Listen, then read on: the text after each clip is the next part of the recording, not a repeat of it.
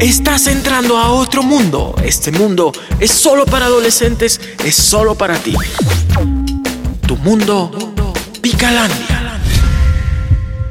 Bienvenidos a Picalandia, el espacio en el cual hablaremos sobre temas de tu interés. Una nueva semana con contenidos nuevos y sorpresas nuevas, acompañados de la mano de UNFPA siempre aportando, al igual que la onda Picalandia, a la educación y al bienestar sexual y la salud reproductiva. ¡Ay! La cuarentena. Esta palabra se quedará grabada en nuestras mentes por mucho, mucho, mucho tiempo.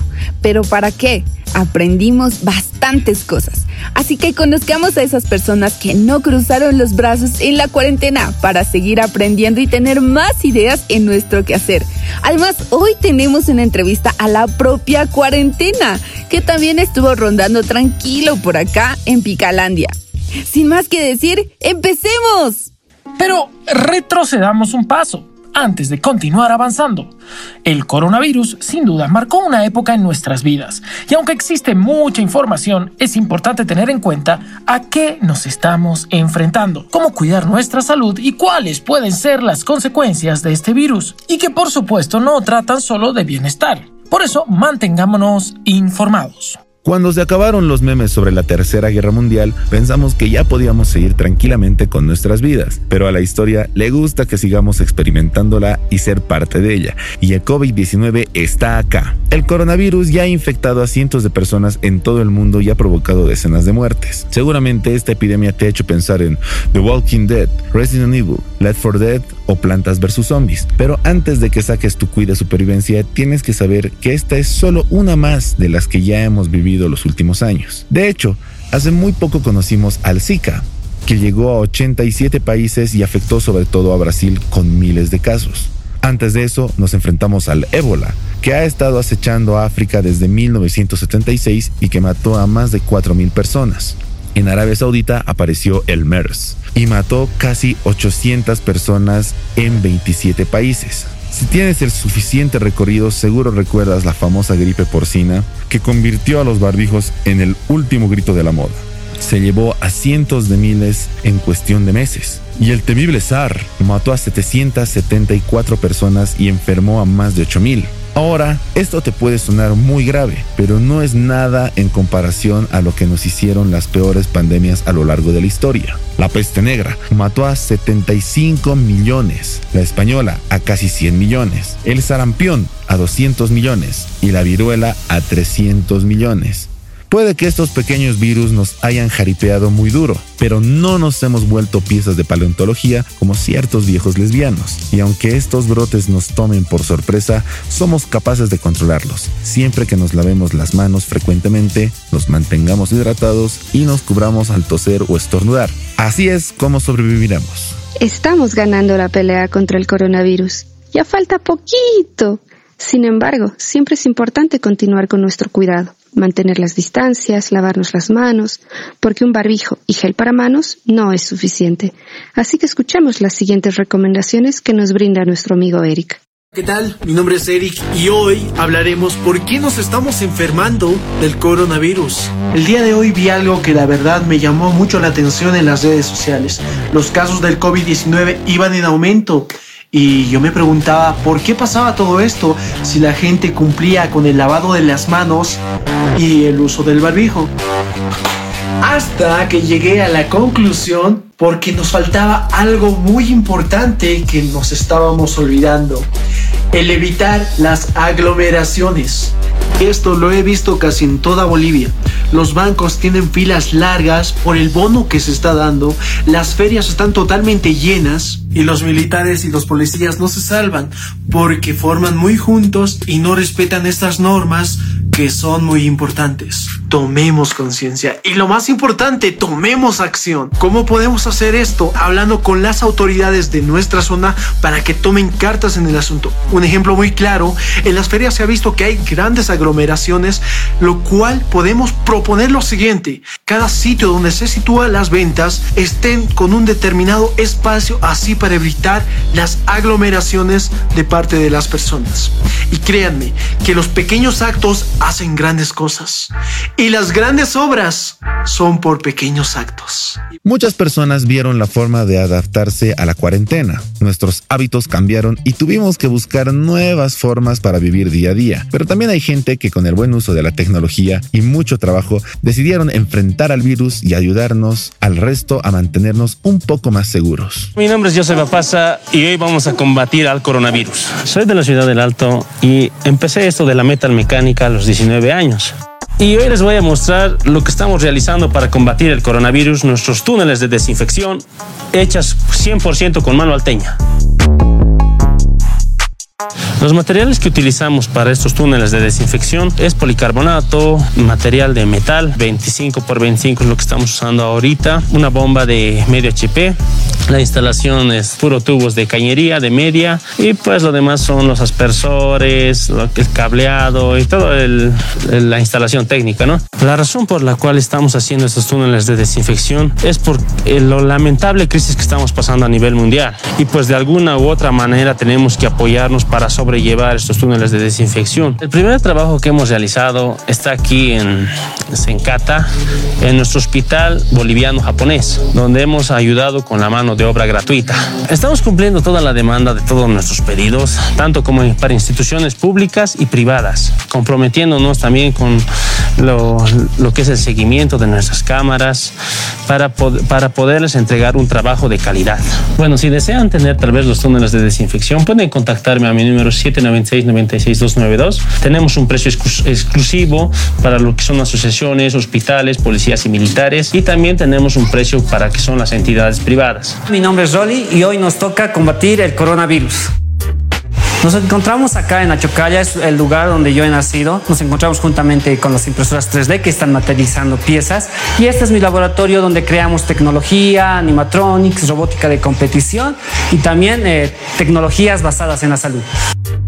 Y bueno, en esta etapa nos ha tocado empezar a realizar este tipo de soluciones que son los protectores faciales con el fin de poder colaborar al personal de salud para, en este caso, tratar de evitar el contagio. Bueno, los pasos para elaborar un face shield consta de, en primer eh, lugar, hacer un diseño 3D para después mandarlo a la impresora y en este caso materializarlo en tercera dimensión. Una vez teniendo ya el objeto totalmente imprimido, correspondemos al ensamblaje con el acetato, con los seguros, con la liguita lista para usar. Habíamos empezado con esta nueva iniciativa a partir del mes de marzo y hasta la actualidad, con la técnica que hemos hecho con la impresión 3D, hemos llegado casi ya a las 2.000 unidades entregadas a distintos centros de salud, hospitales, provincias, departamentos como el departamento de Oruro, los bomberos, la policía. Actualmente sí, seguimos teniendo pedidos, aún trabajando con el personal de salud y bueno, esperemos seguir desarrollando esto para llegar a cada lugar de Bolivia. Si muchos no me conocen, yo soy Rolly, me considero un maker, un desarrollador tecnológico, con el fin de poder contribuir a mi sociedad. Si alguna vez requieren alguno de estos tipos de implementos,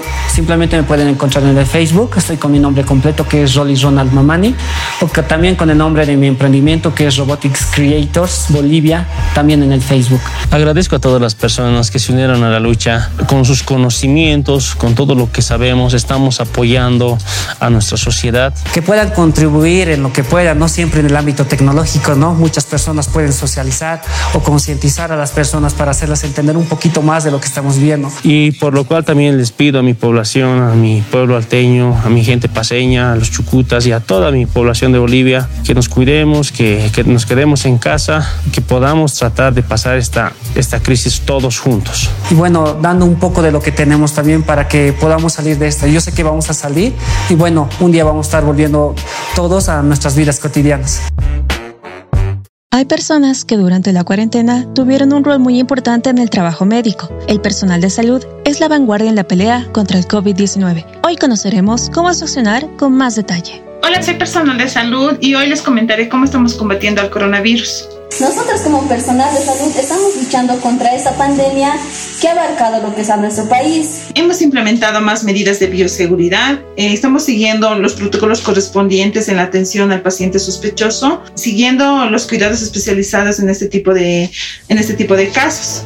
Nosotros como personal de salud estamos con el miedo de poder contraer el virus contagiar tanto como a nosotros y a nuestras familias. Como persona, la susceptibilidad de nosotros es poder contagiarnos y poder contagiar a nuestras familias, en lo que nosotros estamos luchando contra este, contra este virus y necesitamos de tu ayuda. Rogaría y pediría a la población de que cumpla la cuarentena, que cumpla las medidas de bioseguridad en caso de que salgan de sus casas. La correcta desinfección de nuestros calzados, el correcto lavado de las manos, que cada persona, que cada familia que va a salir a realizar las compras al retornar a nuestros domicilios, eh, habilitemos un espacio de desinfección, tanto que es que nuestras prendas con las cuales salimos de la calle y nuestros calzados, para no poder contagiar a la población ni a nosotros. El miedo de cada personal de salud es contagiar, contagiarnos nosotros y contagiar a nuestra familia.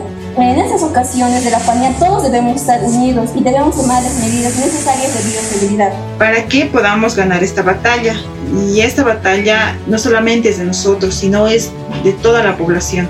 Seguimos hablando de las labores importantes contra el virus. No podemos olvidarnos de los fumigadores, una labor importante contra el coronavirus. Cada parte de nuestra ciudad necesita de ellos. Hoy conoceremos más detalles de su manera de trabajar. Mi nombre es Juan Carlos y estamos desinfectando aquí en, la, en el Mercado Rodríguez, en un mercado popular de esta zona.